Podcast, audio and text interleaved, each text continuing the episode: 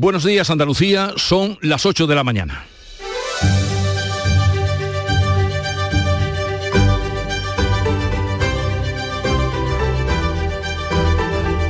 En Canal Sur Radio, La mañana de Andalucía con Jesús Vigorra.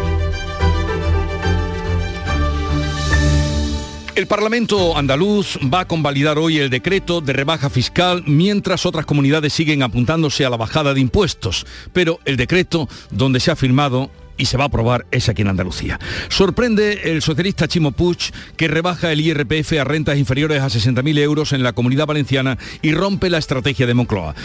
Por otra parte, los taxistas siguen sus movilizaciones contra el decreto de la Junta que va a regular los VTC. Entrará en vigor el próximo sábado 1 de octubre y esta tarde la consejera de Fomento lo va a explicar en el Parlamento donde está previsto que concluya una marcha de taxistas a las puertas. La Junta aprueba el proyecto de ley de economía circular que quedó pendiente por el adelanto electoral, una apuesta por la reutilización y el reciclaje y el Consejo de Ministros ha aprobado hacer compatible percibir el ingreso mínimo vital con trabajar y tener un salario.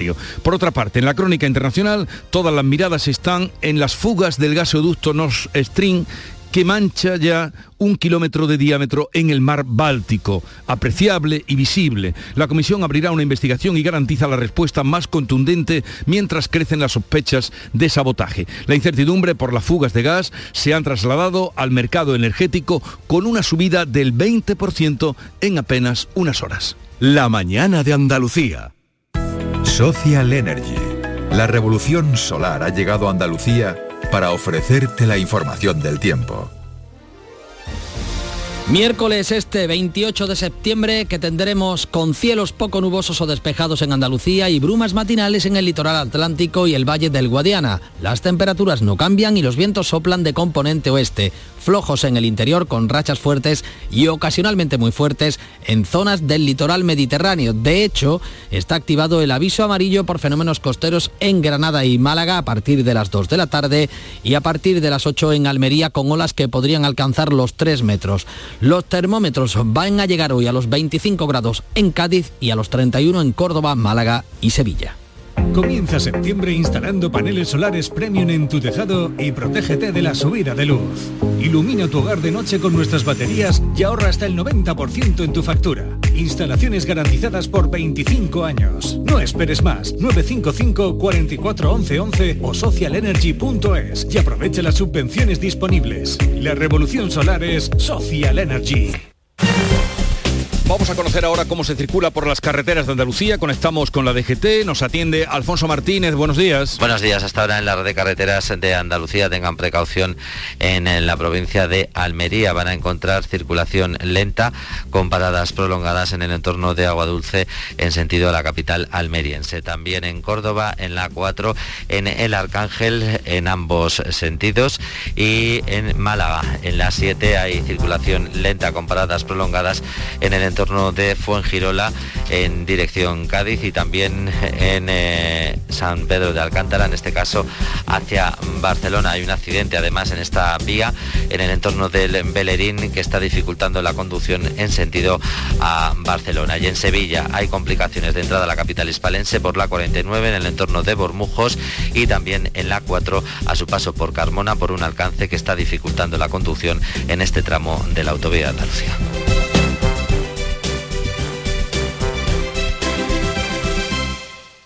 Para presentar el sorteo 11 del 11 de la 11 os traemos a Laura y ya veréis por qué. Laura, dinos, ¿qué día naciste? El 11.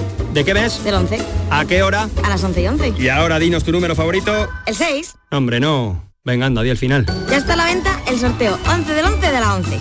Con 11 millones de euros y 11 premios de un millón. Este 11 del 11 también puede ser tu día. El 6, con lo bien que íbamos. A todos los que jugáis a la 11, bien jugado. Juega responsablemente y solo si eres mayor de edad. En Canal Sur Radio, La mañana de Andalucía con Jesús Vigorra. Noticias. Desde que la pasada semana Juan Moreno anunciara la rebaja de impuestos en el tramo autonómico de la declaración de la renta, han sido muchas las comunidades que han hablado de bajar impuestos, pero hasta el momento solo Andalucía es la comunidad que ha aprobado rebajas fiscales por decreto que hoy van a refrendar en el Parlamento andaluz. Por otra parte, el presidente socialista de la Comunidad Valenciana se suma a la bajada de impuestos. El gobierno mantiene el pulso y desacredita el anuncio que ayer hizo Chimo Puig. Manuel Pérez Alcázar. El decreto del gobierno andaluz que elimina el impuesto de patrimonio suspende el canon del agua y deflacta la subida de precios en tres tramos del IRPF va a salir adelante por la mayoría absoluta del PP en el Parlamento de Andalucía. La rebaja fiscal andaluza sigue sumando imitadores en otras comunidades. Galicia, con gobierno del PP, se apunta a deflactar el IRPF. La polémica la ha suscitado el presidente valenciano, que ha anunciado una rebaja del IRPF para rentas inferiores a 60.000 euros. El socialista Chimo Puig defiende que se trata de una reforma progresista para la mayoría social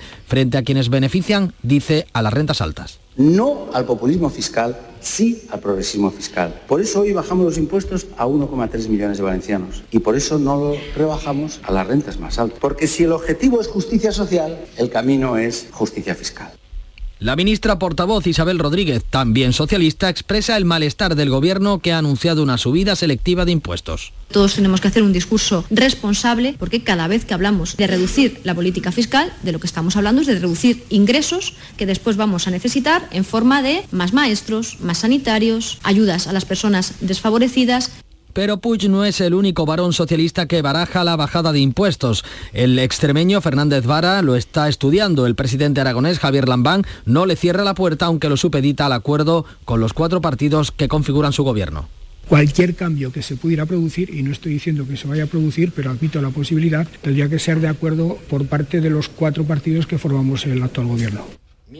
Mientras la Junta abre la puerta a acudir a los tribunales, el consejero de la presidencia Antonio Sanz considera, que el impuesto a las grandes fortunas que se podrá desgravar en el de patrimonio es un ataque a la autonomía fiscal de Andalucía. Les molesta que Andalucía sea líder, pero eso no se puede responder con falta de respeto o ataques a la autonomía, a la competencia, al estatuto y a la voluntad mayoritaria de los ciudadanos que eligió un presidente y un proyecto político para definir su futuro. Desde el PP, el presidente de Galicia, Alfonso Rueda, también va a deflactar el IRPF. El líder del partido, Núñez Feijó, pide coherencia al gobierno.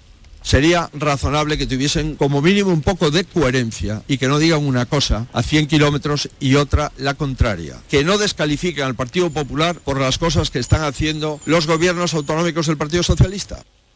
Pues así están las cosas, pero hoy será cuando se refrenda el decreto en el Parlamento andaluz de la rebaja en Andalucía. Bueno, y el próximo sábado 1 de octubre entrará en vigor el decreto de la Junta que va a regular y va a ordenar la actividad de los VTC. Los taxistas anuncian movilizaciones pese a que la norma solo deja fuera dos de lo que eran sus demandas. Beatriz Galeano. Pues si eso solo se excluye del decreto la precontratación con un tiempo de 15 minutos y la eliminación de licencias estatales a los vehículos de transporte con conductor. La norma impide a estos vehículos parar o entrar al centro de las ciudades si no llevan o van con clientes precontratados. Tampoco podrán circular ni aparcar a menos de 300 metros de los aeropuertos, las estaciones de trenes y de autobuses. La consejera de Fomento, Marifran Carazo, va a explicar hoy en el Parlamento una norma que dice está, está hecha pensando en los usuarios. No ha habido ganadores ni perdedores. Hemos hecho una regulación equilibrada y en base a la seguridad jurídica y seguiremos trabajando en esa dirección porque lo primero son los ciudadanos y es el interés general para este gobierno. Sin embargo, los taxistas van a retomar esta misma tarde sus movilizaciones en Rafael Baena de Elite Taxi Anuncia que llevarán la norma a los tribunales.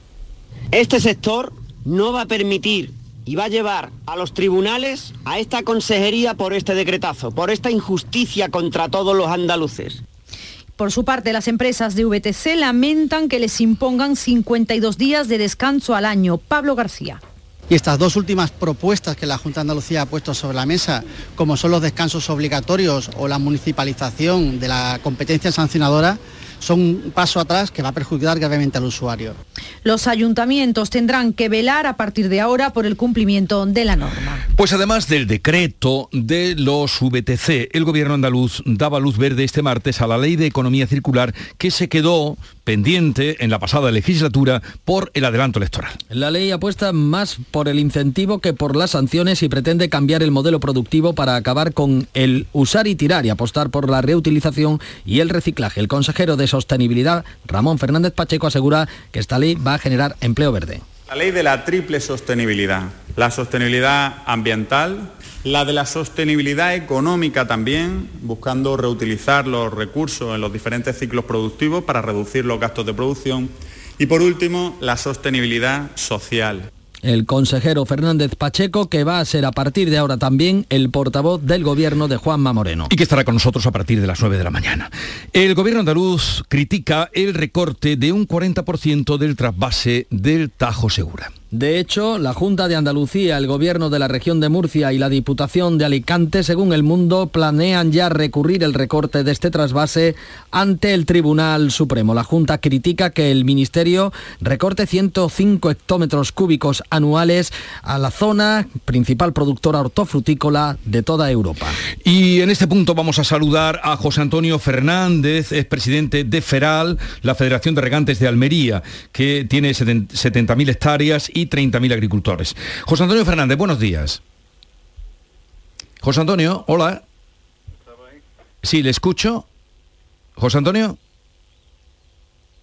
Eh, parece que tenemos dificultades, estaba ahí y nos gustaría eh, escuchar su opinión también y cómo van a proceder con ese recorte.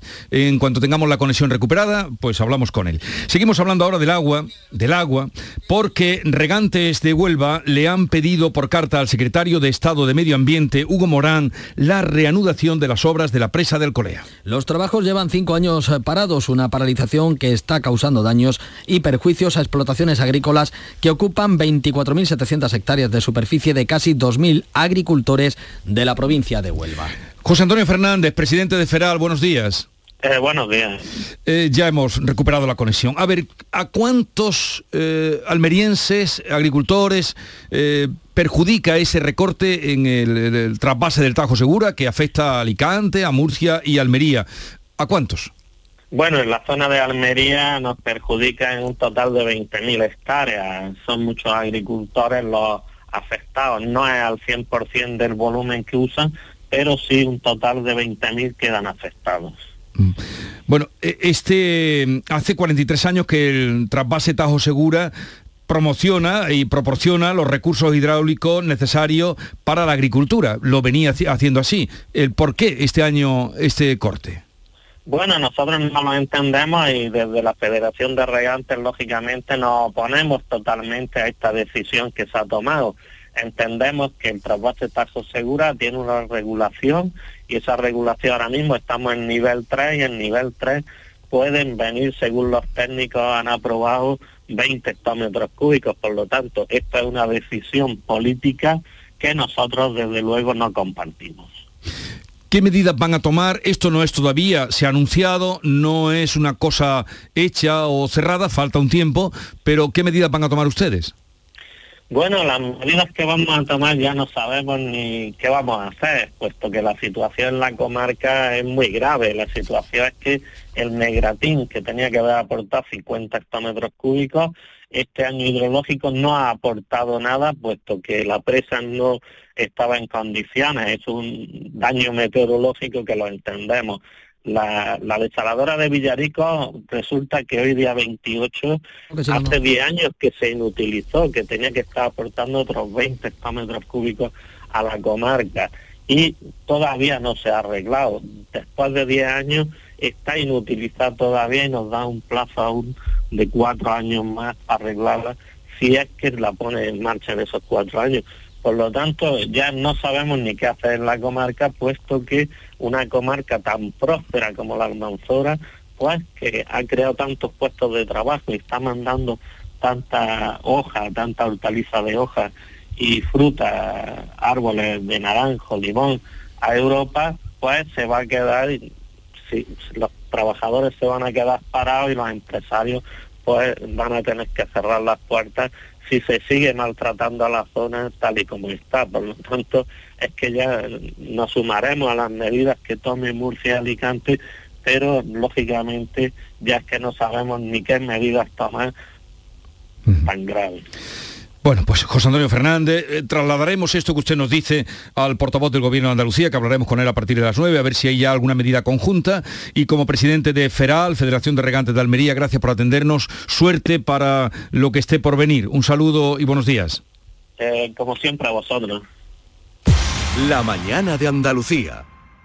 Agricultor, todo sube. Luz, gas, combustible, alimentos. En Fertinagro estamos a tu lado. Ahora te subvencionamos el abonado de fondo de tu cereal con los mejores productos de siempre, al mejor coste que nunca. Por solo 80 euros por hectárea, la mitad que te costaría un fertilizante tradicional te llevas. Rizotech, el abono microgranulado con aminoácidos de aplicación ultra localizada junto a la semilla para una mejor implantación y enraizamiento del cereal. Y nuestro germinador azón, el bioestimulante que aumenta el porcentaje de nascencia de tus semillas y fija nitrógeno. Con más plantas nacidas y más vigorosas te aseguras el inicio de una gran cosecha. Todo al mejor coste que nunca. Con Fertinagro Biotech a miles de agricultores siempre les salen las cuentas.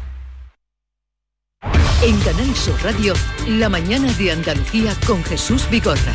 Noticias. Seguimos contándoles la actualidad de este día que pasa por Huelva, que se sigue hablando de las declaraciones de la vicepresidenta Yolanda Díaz contra la exportación de fresas de esta zona. Antonio Luis Martín, empresario fresero de frutas Curi, más de 40 años eh, como tal, lamenta la falta de información sobre el tema de la vicepresidenta. Sin ánimo de que se ofenda ni la ministra ni nadie, pero yo creo que esta ministra le han dado el discurso malamente dado. Yo creo que está mal informada. Todavía no se ha enterado de que en su región, en Galicia, se están cogiendo fresas, en Asturias, en Ávila ahora mismo, en Segovia, en Granada. Siete meses dura la campaña de la fresa en Huelva, nos decía hace un momento este agricultor. Bueno, vamos a otro asunto. El debate sobre la rebaja de impuestos complica la negociación de los presupuestos generales del Estado. De hecho, la propuesta de rebaja de impuestos del presidente socialista de Valencia, Chimo Puig, no es el único órdago que lanza al gobierno, porque Puig pretende acudir a la sanidad privada para resolver los problemas de lista de espera en la, en la sanidad. Por su parte, Unidas Podemos urge al PSOE a limitar las bonificaciones fiscales autonómicas y negocia una ayuda mensual para la crianza y la revalorización de las pensiones. Por su parte, el portavoz de Esquerra Republicana, Gabriel Rufián, pone como condición para negociar los presupuestos la reforma del delito de sedición. Que se trataría de poner justicia donde ahora mismo hay injusticia. Y eso lo saben perfectamente. Y saben perfectamente lo que tienen que hacer. Si incumplen, pues eh, será muy difícil empezar a hablar de presupuestos. El gobierno estaría dispuesto a estudiarlo. Lo que ha rechazado es la propuesta del presidente catalán Per Aragonés de pactar un referéndum de autodeterminación. Una encuesta del Confidencial apunta hoy el pinchazo de la estrategia del gobierno para desactivar el efecto Feijó. Sánchez no remonta ni un punto en dos meses. El PSOE se quedaría en 96 diputados y el 25% de los votos, apenas tres escaños y 0,8 puntos más que en agosto. Feijó, por su parte, con 128 escaños y más del 31% de intención de voto, ganaría las elecciones aunque necesitaría a Vox para gobernar. Hace unos días nos sorprendía el alcalde de Málaga, eh, con 80 años y dispuesto a presentarse a las próximas elecciones. En cambio, el alcalde de Cádiz, mucho más joven, no desvela si repetirá como candidato en las municipales. ¿Qué sabemos? Salud, votaron. Bueno, en una entrevista concedida a Canal Sur Radio ha hablado de este asunto, ha dicho que serán los órganos del partido los que decidan sobre su continuidad, ha dicho que ser honesto en política es revolucionario y que esté quien esté al frente los desafíos para la ciudad serán los mismos. Yo creo que eh, durante estos siete años hemos cultivado y, nos hemos preocupado y ocupado en formar relevo, lo que sí tengo claro es que no sería nadie externo, que no sería ninguna estrella televisiva que viniese de fuera, ni nada de nada, sino alguien que haya estado presente en, en el propio nacimiento, en la propia gestación de este proyecto pues esto es lo que ha dicho en Canal Sur Radio, así que habrá que esperar a ver qué decisión se toma finalmente. calienta motores en los partidos de cara a las próximas municipales. El presidente de la Junta de Andalucía, Juanma Moreno, va a inaugurar a las 9 de esta mañana en Sevilla la conferencia mundial de la Asociación Internacional de Parques Tecnológicos. Es la primera vez que se va a celebrar en Andalucía, Pilar González. Se celebra en el Parque Científico y Tecnológico Cartuja y reúne a más de 500 expertos y profesionales de más de 70 países bajo el nombre el cambio verde y digital impulsado por la innovación. Van a analizar a fondo el desarrollo sostenible, intensificando el enfoque en el cambio climático y la necesidad de acción y soluciones innovadoras. Según la organización, tanto las tecnologías verdes como el aumento de la digitalización tienen un papel que desempeñar en la lucha contra el cambio climático. Es el primer encuentro de esta envergadura que acoge Andalucía.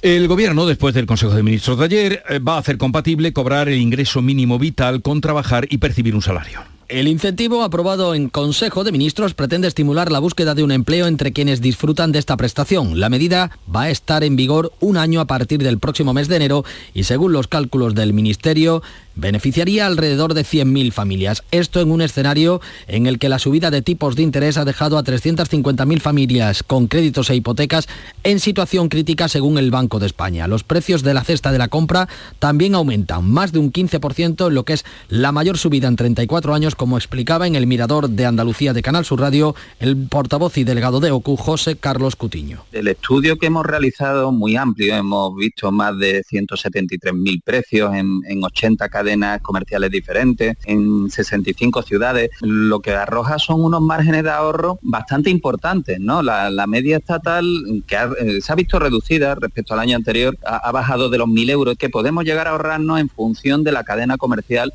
que escojamos para hacer nuestras compras. Nuevo caso de viruela ovina y caprina en Granada. Es el segundo en solo un mes de una patología que estaba erradicada en España desde el año 1968. En Cana Maldonado, ¿qué ha pasado? Buenos días, pues se ha localizado en una explotación de 170 ovejas y 20 cabras en Cuyar, dentro del radio de 10 kilómetros sometido a vigilancia desde que apareciera el primer brote en Benamaurel. Se ha identificado precisamente durante la vigilancia y control al que se habían sometido las explotaciones más próximas. Se investiga ahora también el origen de este virus, así como los posibles contactos de riesgo que se hayan podido dar.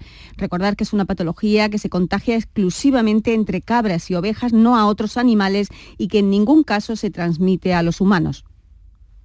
Cuatro alumnas, habrán visto ustedes la noticia porque es impactante, de la Universidad de Málaga, de Granada, han sobrevivido a un trágico naufragio en las Islas Galápagos. En el suceso han fallecido al menos cuatro personas. Fanny era una de esas supervivientes, esas chicas andaluzas que estaban allí. Fanny, buenos días.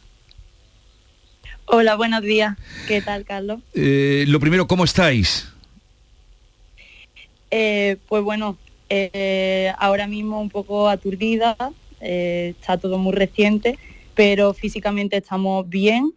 Eh, no tenemos ni lesiones, apenas mm, cuatro moratones de los golpes que no hemos podido dar. Y, nada, muy agradecida de, de todo el cariño y todo el apoyo que estamos recibiendo, tanto de las instituciones y nuestra familia y, de, allí de España como de las instituciones y todos los voluntarios de, aquí de la isla Galápagos. Bueno, um, ¿os vais a quedar allí? Eh, ¿Cuál es vuestro inmediato futuro? Porque estabais trabajando allí como meritorias. Eh, ¿Qué plan tenéis después de lo vivido? Pues eh, ahora... Ah, tenemos dificultad para... bueno se ha cortado la comunicación, vamos a otro asunto, pero queda ahí, eh, está de nuevo con nosotros. Fanny, ¿estás ahí? Sí, sí, sí, estoy eh, todo el rato. Nosotros también. Pasa que se había quedado ahí eh, bloqueada la comunicación. Bueno, cuéntanos qué plan tenéis a partir de ahora. Sí, le decía que aquí estamos realizando un proyecto en cooperación con la Universidad de Málaga y la Agencia de Bioseguridad de, de la Isla Galápagos y, claro, hemos empezado un proyecto y a pesar de que vamos a estar un par de días un poco más de relax e intentando de, sobrellevar pues todo lo que hemos vivido, pues hemos decidido de que vamos a continuar nuestra estancia y vamos a, seguir aquí haciendo el voluntariado. Sí, valientes para seguir y valientes también por vuestro comportamiento cuando surgió el accidente. ¿Cómo fue? Pues la verdad que fue mm, todo muy rápido eh, eh, en un principio eh, la embarcación daba todo el rato problemas con el motor, nos quedamos como hasta tres veces en el mar a la deriva y, ya la última vez que nos quedamos a la deriva fue porque no teníamos gasolina y estuvimos esperando mm, casi 40 minutos a que llegara otra embarcación y no, nos, nos proveyera de gasolina y, a partir de ese momento estuvimos unos 20 minutos o así más navegando y en poco más de 10 minutos nos vimos con la embarcación hundida y, nada, saltando al agua, era de noche, que es lo más Hmm. agobiante también, estaba nublado y, y bueno, con la suerte de que eh, nosotras cuatro estábamos cerca de la embarcación de auxilio que había venido y, pudimos nadar rápido y montarnos en, la embarcación. Y, nada, una vez ya encima pues mm, ayudamos a todo el mundo intentando de eh, tirar todos los chalecos salvavidas y todo lo que pensáramos que podía flotar en el mar para que todo el mundo eh, pudiera agarrarse a, a algo que flotara. Y, y nada, mucho nervio en ese momento y desafortunadamente pues han muerto personas, pero también pues hemos conseguido mm, sobrevivir pues la mayoría.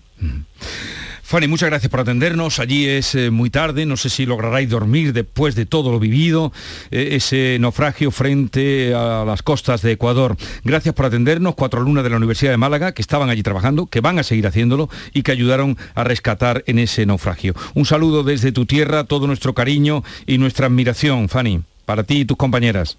Muchas gracias. Adiós, Muchas buenos gracias. días. Adiós, buenos días aquí y buenas noches allí. Eh, vamos ahora a hablarles de los dos incendios forestales declarados en Mijas, en Málaga, que han quedado controlados. María Ibáñez. Así es, están controlados los dos. Se ha dado por controlado el primero de ellos, que se inició en torno a las 2 de la tarde en la zona de Entre Ríos, eh, un incendio en el que tuvieron que movilizar a más de 70 bomberos forestales, tres medios aéreos y cuatro autobombas. Quedó también controlado a lo largo de la tarde otro incendio que se producía en las cercanías del hipódromo de Mijas. Fuentes del Infoca señalaron ayer que por el momento se desconoce si existe relación entre ambos fuegos, algo que tendrá ahora que determinar la Brigada de Investigación de Incendios Forestales. También ha quedado estabilizado el fuego que afecta a Villamanrique de la Condesa en Sevilla. Y el comisario de Justicia de la Comisión Europea llega hoy a Madrid para elevar la presión sobre el Gobierno y el Partido Popular e intentar de una vez desbloquear la renovación del Consejo General del Poder Judicial. En su visita de tres días va a incluir contactos políticos para desencallar las negociaciones, pero también reuniones con asociaciones de jueces. Llega un día antes del Pleno del Consejo General del Poder Judicial que va a abordar el informe sobre la sustitución de Carlos Lesmes, el presidente del Poder Judicial, que hoy va a ser recibido por su majestad Felipe VI. También en relación a asuntos judiciales, el abogado de José Antonio Griñán ha presentado un incidente de nulidad contra la sentencia del Supremo que confirma su condena a seis años de prisión por el caso de los ERE. Elena Sánchez es la nueva, una cara conocida de, de, su época en televisión, presentadora de informativos. Esta es la nueva presidenta interina del Consejo de Administración de la RTV. Sustituye a José Manuel Pérez Tornero, que ha presentado su dimisión al perder la confianza de los partidos del gobierno PSOE y Unidas Podemos. Esta dimisión, la de Tornero, ha desatado una batalla entre los sindicatos de Radiotelevisión Española, UGT lamenta su marcha y Comisiones Obreras, alineada con las tesis de Unidas Podemos, la aplaude. Crisis del gas, la mancha blanca de burbujas que deja en el mar Báltico una de las tres fugas del gasoducto Nord Stream tiene ya un kilómetro de diámetro. La hipótesis del sabotaje cobra fuerza. Es casi imposible que se produzcan tres fugas simultáneas a 75 kilómetros una de otra. La presidenta de la Comisión Europea ha garantizado la respuesta más contundente posible contra los responsables de sabotear las infraestructuras y abre una investigación. Alemania, Dinamarca y Suecia también hablan de actos deliberados, una incertidumbre que se ha trasladado a este mercado energético con una subida del 20% en apenas unas horas. Mientras en Ucrania ya se conocen los resultados de los pseudo referendos rusos. Como se esperaba, las autoridades prorrusas han informado del triunfo absoluto del sí a la anexión, con un 92% de apoyos en Lugansk, el 97% en Donetsk, el 85% en Zaporilla y un 76% en Gerson. La participación ha sido del 92%. Vladimir Putin podría hacer oficial la anexión este viernes, aprovechando su discurso ante la Duma. El presidente ucraniano Vladimir Zelensky ha eh, desacreditado estos referéndum. Esta farsa en el territorio ocupado no puede ni llamarse referéndum. Sabíamos de antemano los resultados. La respuesta a tal audacia es más apoyo a Ucrania y lo confirman nuestros socios con defensa, finanzas y sanciones. Por cierto, que hoy vamos a hablar con Mariana Kasip, es la presidenta de la asociación Maidan, que se fundó en el 2014, es ucraniana, aunque reside en Málaga y eh, se ha condecorado en estos días, está en Ucrania, porque con su asociación han conseguido enviar en el tiempo que lleva de guerra 800 toneladas de ayuda humanitaria a Ucrania. 800 toneladas. Vaya, ya es loable, ¿eh? Vaya, vaya mérito, vaya mérito es normal que sea reconocida por el propio gobierno de su país. Pues eh, está allí, le pusieron el otro día una medalla y con ella hablaremos eh, a partir de las nueve y media de la mañana. Llega el tiempo ahora para la información local. Continuamos en la mañana de Andalucía.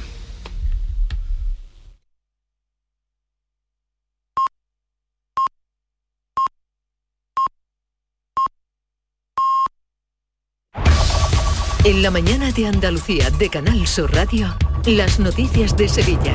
Con Pilar González.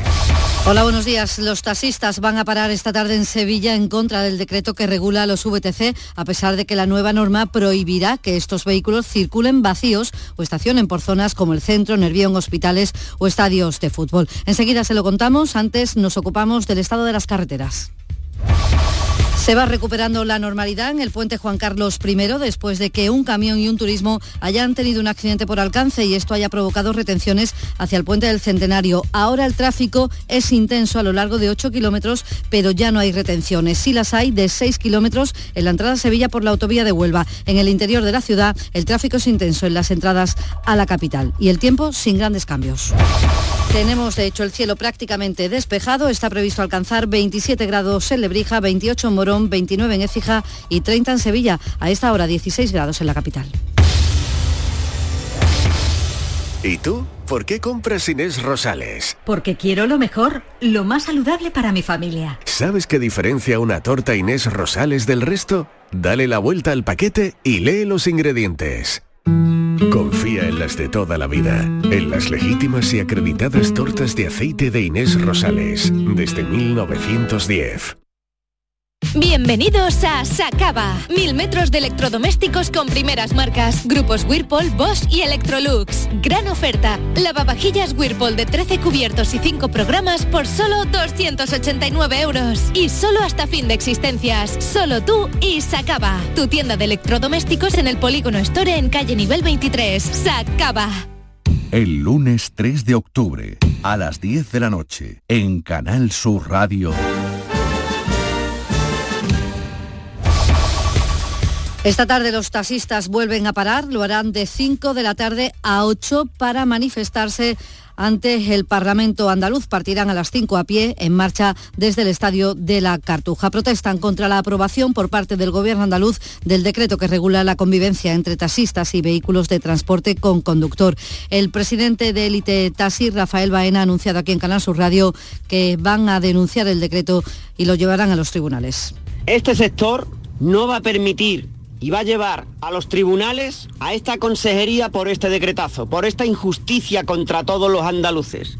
Según la Junta, el decreto recoge todas las medidas propuestas por los taxistas, excepto la precontratación de un VTC con un mínimo de antelación de 15 minutos y la eliminación de licencias. Pero finalmente no habrá paradas de estos vehículos ni se podrán parar por la calle sin contrato previo. Se establecen zonas de protección para que los VTC no puedan aparcar ni circular sin clientes a 300 metros de aeropuertos, puertos, estaciones de trenes y autobuses.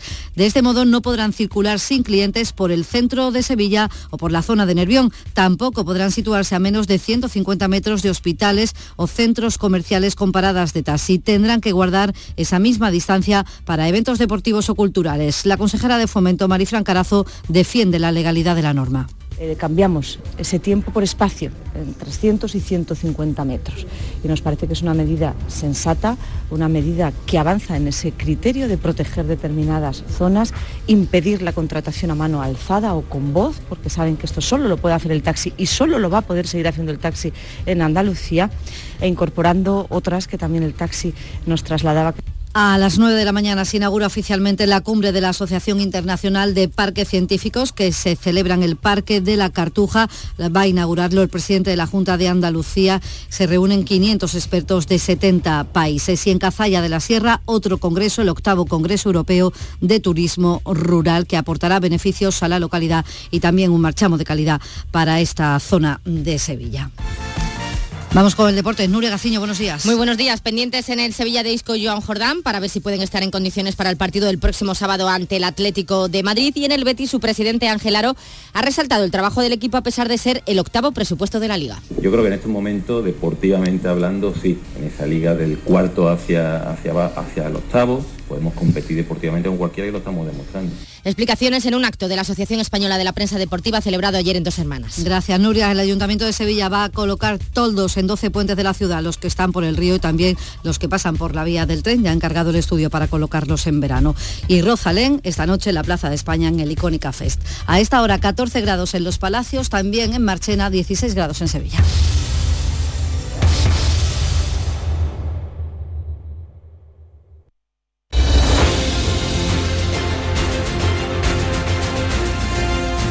8.35 minutos de la mañana, sintonizan Canal Sur Radio. En un momento abriremos tertulia de actualidad para hablar de los temas de los que les venimos informando desde las 6 de la mañana.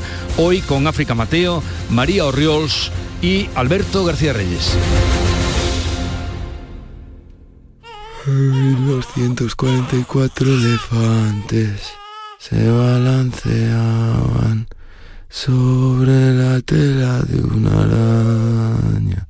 Cada día somos más hombres blandengues construyendo una masculinidad más sana, más fuerte. Blancos responsables, Ministerio de Igualdad, Gobierno de España. 1245 elefantes. Buenos días. En el sorteo del Eurojackpot de ayer, la combinación ganadora ha sido 15, 23, 26, 31 y 44.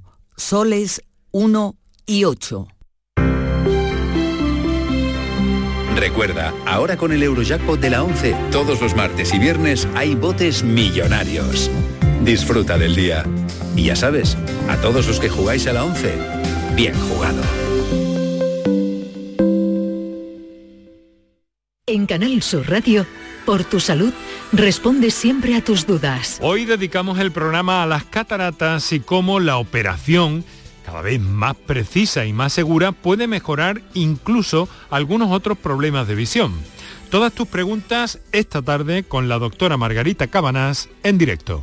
Envíanos tus consultas desde ya en una nota de voz al 616 135 135 por tu salud. Desde las 6 de la tarde con Enrique Jesús Moreno. Más Andalucía. Más Canal Sur Radio. ¿Por qué Agua Sierra Cazorla es única?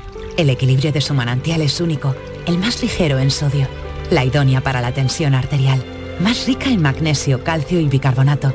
Y ahora Agua Sierra Cazorla con los refrescos saludables de verdad, sin azúcar y sin gas, más naranja y limón. Agua Sierra Cazorla, la única en calidad certificada. Descubre el amor de los italianos por el placer, el diseño y la originalidad. Descubre la Dolce Vita con los Dolce Vita Days de Fiat. Lo mejor de Italia con nuestras mejores ofertas exclusivas. Todo nuestro ingenio e innovaciones a precios increíbles. Te enamorarás de la Dolce Vita. Consulta nuestras ofertas en fiat.es. La tarde de Canal Sur Radio con Mariló Maldonado tiene las mejores historias y las más emocionantes. Un programa para disfrutar de la tarde cercano, pendiente de la actualidad, con un café con humor, te escucho en tu radio. La tarde de Canal Sur Radio con Mariló Maldonado. De lunes a viernes a las 3 de la tarde. Más Andalucía, más Canal Sur Radio. En Canal Sur Radio, la mañana de Andalucía con Jesús Vigorra. Y a partir de este momento, la mañana de Andalucía con María Orriols en Jerez. Buenos días, María. Hola, no, estoy en Madrid. Ah, estás en Madrid, es que me ponen aquí Jerez y yo te coloco en Jerez y tú estás en Madrid. no pasa nada, conectada con Jerez todo el día. Pero las noticias mm, se saben, vuelan, van de un lugar a otro. Bueno, bienvenida, María. Me alegro Muchas de verte. gracias. Eh, también está con nosotros África Mateo, está así, en elegido, eh, delegada del Ideal en elegido y el Poniente. África, buenos días. Muy buenos días, efectivamente. Yo sí que estoy en casa. bueno, y también nos acompaña, como cada miércoles, Alberto García Reyes, director de ABC Sevilla. Alberto, buenos días. Muy buenos días, Jesús, ¿qué tal? Bien, bien, me alegro de, encontrarme de nuevo con vosotros. Eh, bien, hay muchos temas, muchísimos sobre la mesa, muchísimos pero vamos a hablar mm, de los impuestos, como no, a raíz eh, del anuncio de la semana pasada de la rebaja de impuestos en el tramo autonómico de la declaración de la renta por parte de Juanma Moreno, pues claro, esto ha sido un carrusel. Anunció rebajas también Castilla León, Murcia, Galicia, el País Vasco, Cantabria, está en un tris de hacer lo propio. En las últimas horas ya ha venido el vuelco final con la salida eh, del gobierno socialista de Valencia anunciando que rebajará impuestos a los valencianos, justo todo lo contrario de lo que había dicho Chimopú hace tan solo unos días. En fin, ¿cómo valoráis esta, esta situación? ¿Hasta dónde nos puede llevar? Lo que es una realidad y una, y una constatación es que Andalucía es la que tiene decreto y precisamente lo va a refrendar hoy en el Parlamento, en esa rebaja. Solo ha pasado una semana porque parece que lleváramos meses hablando de esto. Madre mía, me acabo de quedar un poco... Qué barbaridad lo que nos queda. Sí, pues, yo creo, bueno, yo creo que es que lo están usando como... No iba a decir que simplemente que se, está utilizando evidentemente como un argumento electoral, eso para empezar a hablar. Sí, eh, eh, pero aquí hay, varias cosas que, que, invitan a un debate, yo creo que tranquilo, ¿no? Eh, ahora hay una polémica porque Andalucía decide bajar los impuestos, a la que se suman otras comunidades. Eh, y de repente se genera, digamos, una discusión, eh, algo crispada en algunos casos, sobre que bajar impuestos es un disparate porque beneficia a los ricos, sobre todo en lo que tiene que ver con el de patrimonio. Y este tipo de, de expresiones un poco de brocha gorda, ¿no? no, esto beneficia a los ricos y, tal, y tal y cual, ¿no?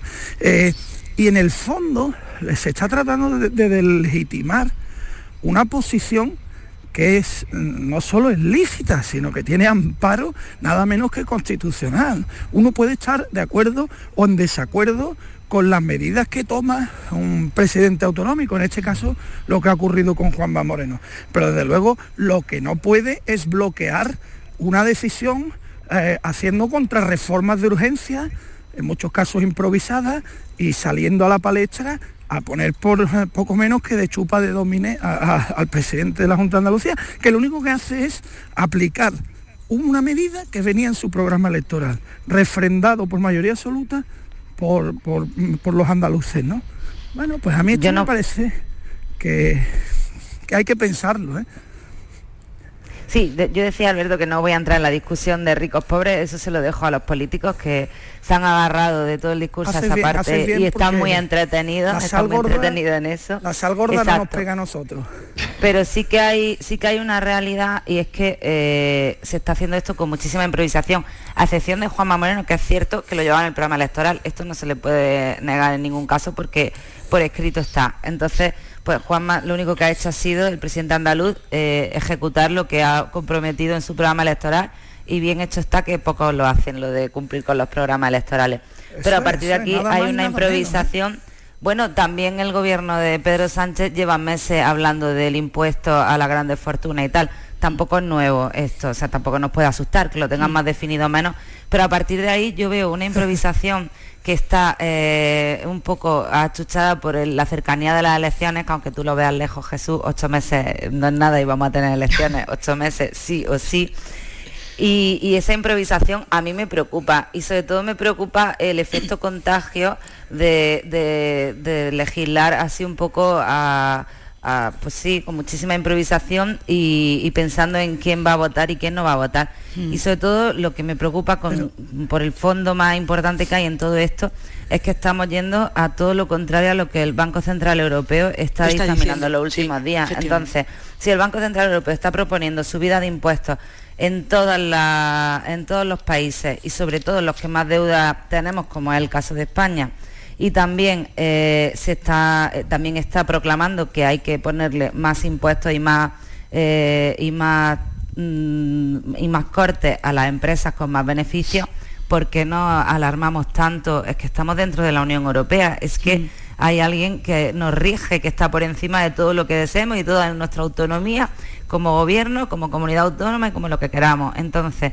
deberíamos de ser coherentes porque al final formamos parte de un organismo que nos da mucho dinero y que nos da muchas cosas y del que dependemos para tomar muchas decisiones y no nos lo podemos saltar a la torera. Entonces yo creo que todas estas salidas para arriba y para abajo eh, se van a frenar pronto porque al final Europa va a decir hasta aquí, hasta aquí es el límite que tenéis y no lo va a decir abiertamente y nada, pero es que al final si Europa nos corta el grifo, estamos perdidos. Entonces yo creo que deberían los políticos de hacer un poco de ejercicio de autoconciencia y pensar qué es lo que de verdad se puede hacer, cómo está en la arca y qué es lo que de verdad interesa.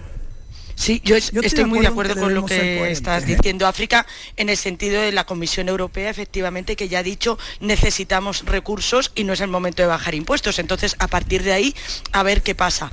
Por otro lado, bueno, claro, efectivamente, la improvisación, o sea, España es el país de la improvisación y no solamente lo demostramos que lo hacemos muy bien cuando montamos eventos de un día para otro, cumbres y demás internacionales, sino también en este tipo de cosas. Pero a mí, sobre todo, lo que me preocupa de este tema de los impuestos, y ya lo dije la anterior semana también aquí, es que en ningún momento se está hablando de qué partida es la que se va a ver eh, perjudicada. Si tú estás bajando impuestos y estás quitando, me invento, 150 millones, ¿de dónde los estás quitando? Porque también habría que ver muy bien en qué se gastan los impuestos. Deberíamos saber, la, este sería un buen momento para que nos explicaran los políticos, ahora que estamos hablando tanto de fiscalidad, que nos explicaran en qué se están gastando los impuestos y que los ciudadanos sepamos efectivamente a qué va nuestro dinero, porque acordaros de la época en la que hacían aeropuertos para que la gente de Ciudad Real tuviera un sitio para pasear por ejemplo,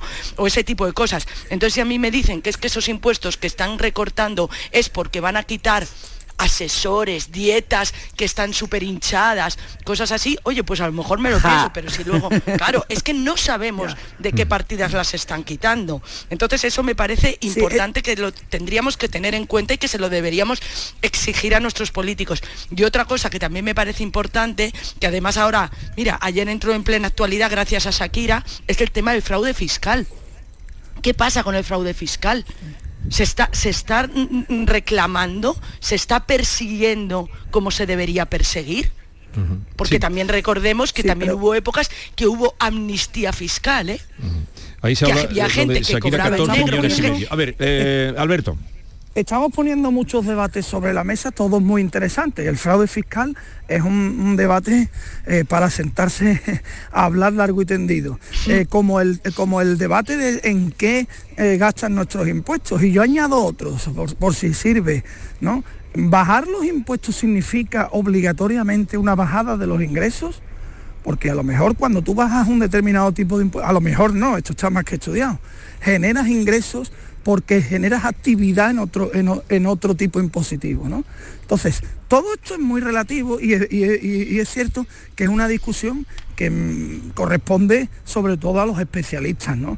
a los expertos. Y, lo que nosotros creo que podemos analizar de una manera más abierta o como ciudadanos eh, afectados directamente es el, punto de vista político. Y a mí me parece que es preocupante eh, mm, que después de que un presidente de una autonomía se haya presentado unas elecciones con una promesa electoral que, como decía África, oh aleluya, ha cumplido, es una excepción que yo creo que habría que celebrar. Ha cumplido su promesa electoral. Luego podemos debatir si la promesa electoral es, buena o mala para nuestro futuro. Si el, Banco Europeo eh, la va a cenar o no, vale. Pero eso es una promesa electoral que ha puesto sobre la mesa un candidato de manera legítima, además con el amparo constitucional. Y ha sido refrendado eso en las urnas, ese programa electoral donde iba esa promesa, por una mayoría absoluta de los votantes. A mí me parece que cuando eso ocurre, no es eh, sano que el gobierno central o quien sea, me da igual, ¿eh? Eh, tome medidas de urgencia para tratar de bloquearlo, aunque lleve mucho tiempo hablando sobre el impuesto a las grandes fortunas. Todos sabemos, África, que el diseño en definitivo se ha ultimado esta semana a partir del anuncio de, Juanma Moreno. ¿no? Eh, eh, eh, y, lo que, y lo que logra... Lo sabes tú, yo no lo sé. yo no estoy en Todos lo sabemos porque si lo tuvieran, si lo tuvieran hecho lo habrían anunciado antes. ¿no? Ha sido obviamente una reacción una reacción clara, porque además, ¿dónde está el diseño de ese impuesto? Nos han presentado algún documento, no hay nada, no nada, yo no he visto nada, tú lo has visto, yo no he visto nada. ¿no? Entonces, eso es una reacción directa y me parece que es perverso y preocupante que un gobierno eh, eh, bloquee a otro que ha sido apoyado por una mayoría eh, absoluta. Insisto, con independencia de si las medidas son buenas, malas, medio pensionistas o jubiladas. Yo creo, Alberto, que, está entrando en lo de la sal, porque yo no veo que sea que un gobierno bloquee a otro. Es que está entrando en el mismo discurso que están entrando ah, ellos. Yo creo que Juanma Moreno está, déjame terminar, está ejecutando su programa electoral y el PSOE que tiene que, terminar una el PSOE que tiene no puedo bueno, déjame y ahora me lo rebates si no sabes por qué te lo... no es una ofensa Alberto cómo te voy a ofender yo a ti hombre Estás usando la sal, dice. No, ha sido por utilizar lo, que, he dicho es que nosotros, nosotros no somos de sal gorda, de sal gorda. Y ahora lo primero que hace es tirarme la sal gorda. no, pero escúchame, pues escúchame, que lo vas a entender, lo vas a entender rápido. A lo que me refiero es que al final. muy bien, porque tú No, que al final eh, puede ser que el gobierno central tenga que pactar unos presupuestos que tiene que aprobar con su socio de gobierno y una de las condiciones sea algo que ha llevado en su programa Podemos desde el principio, que es poner este impuesto a, las grandes fortunas. Puede ser también. O sea, ¿por qué entramos en que esto tiene que ser... Ya, pero los presupuestos tienen que aprobarse ahora, Alberto, tienen que sacar sí, unos pero que llevaba tres años para, para, poner ese, ese impuesto. Bueno, y, otras y otras de las propuestas que tienen firmadas en el pacto de gobierno también se están ¿cuál es la sal ahora. ¿Cuál es la sal? Si tú llevas tres años con una promesa electoral que no has cumplido y de repente cuando un gobierno es que hay una legislatura entera para hacerla a ver, de uno no, no, ya, pero digo que de repente un gobierno autonómico presenta esa medida y justo a los cuatro días se te ocurre a ti que ahora es cuando hay que acelerar el impuesto eh, eh, a las grandes fortunas, que en la práctica ¿eh? técnicamente lo que hace es bloquear la supresión del impuesto de patrimonio que ha aprobado Andalucía. Bueno, pero una vez separado por una vez unido por ti y separado por mí. Yo creo que eso solo tiene un nombre. Lo que a mí me, me, parece es que está muy bien lo de lo que hablas del programa electoral y todo esto, pero al final a mí me gusta más ir a los escenarios de fondo y nos encontramos en una hiperinflación que estamos padeciendo todos. Entonces, ¿hacia dónde un volantazo, ¿eh? no, no un volantazo. Eh, eh, he, dicho que me iba un poco al tema de fondo. Al final, que estamos a roles a Z, estamos en parar la inflación y por eso se suben los tipos de interés y vamos a ir todos oficiados con la hipoteca y vamos a pagar más en todo o vamos a bajar impuestos y aligerar y entonces ¿para qué sirve el esfuerzo que se está haciendo en pagar más interés y todo eso para intentar frenar la hiperinflación? Es que mm, yo no sé de verdad si hay una estrategia global. Eh, Pero las medidas correctas para parar la inflación, ¿cuáles son? ¿Las del gobierno andaluz o las del gobierno de España? No, el gobierno de España de, es el que lo sabe todo que y el andaluz es, el tonto. No, no, no, es el gobierno central a ver, un momentito. De todas maneras, lo que va a salir del gobierno, según anuncia, será esta semana. La propuesta esa del gobierno... No se sabe. No, no sé. Bueno, se han anunciado que será un impuesto para eh, grabar a las grandes pero, pero todavía no tenemos nada, como claro, apuntaba Alberto. Entonces vamos a dejarlo, ahora ya el volantazo lo voy a pegar yo, porque tenemos más temas que hablar. si os parece. No, con todas, con todas las mejores. No, porque tenemos más temas, estamos ya en las 8.52 minutos. Y, esperaremos esta semana, estamos a miércoles hoy, pues dentro de unos días. No sé, esto va a ir para, para largo. No, no, esto va a dar para largo.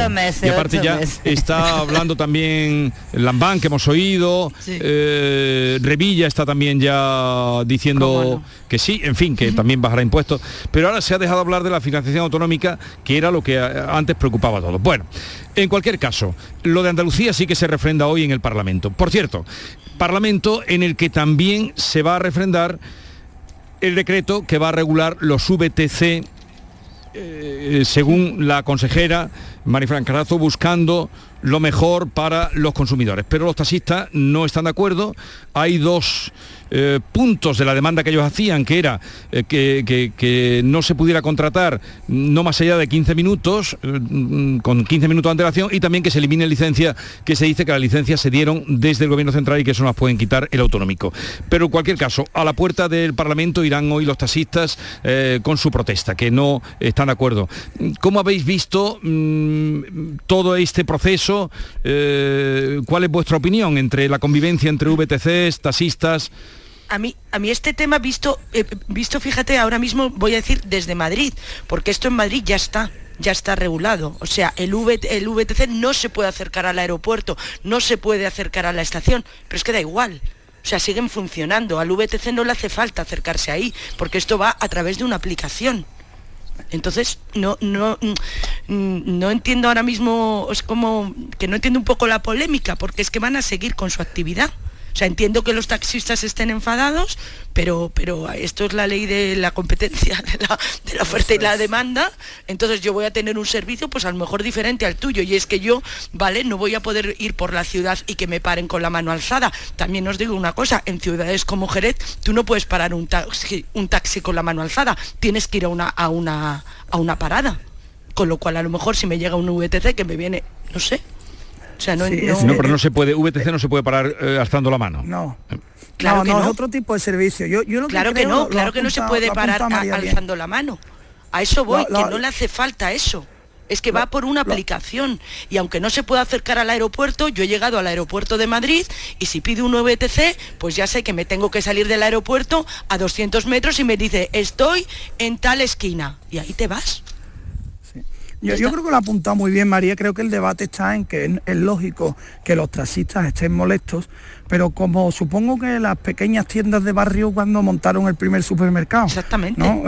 La competencia es, inevitable y además nos mejora. ¿eh? Yo creo mucho en, las posibilidades que nos da la competencia, creo que es necesaria y creo que los taxistas, eh, entendiendo su enojo, eh, no tienen razón en, este asunto. Vale que son servicios distintos, que hay que regularlos, pero al final no se puede prohibir respirar. y si el usuario, que es eh, el, que mm, en definitiva determina cómo avanza la sociedad, ha normalizado el uso de los VTC como el de los patinetes eléctricos, ¿eh? que creo que también afectan a los taxistas o las motos de alquiler, yo qué sé. Hay un montón de, nuevos sistemas de movilidad, sobre todo en las grandes ciudades, que, son inevitables y entonces pues es, es obligatoria la convivencia. Y, yo creo que los taxistas hacen bien en protestar, pero de luego creo que pierden toda la razón cuando esas protestas se convierten, son violentas, ¿no?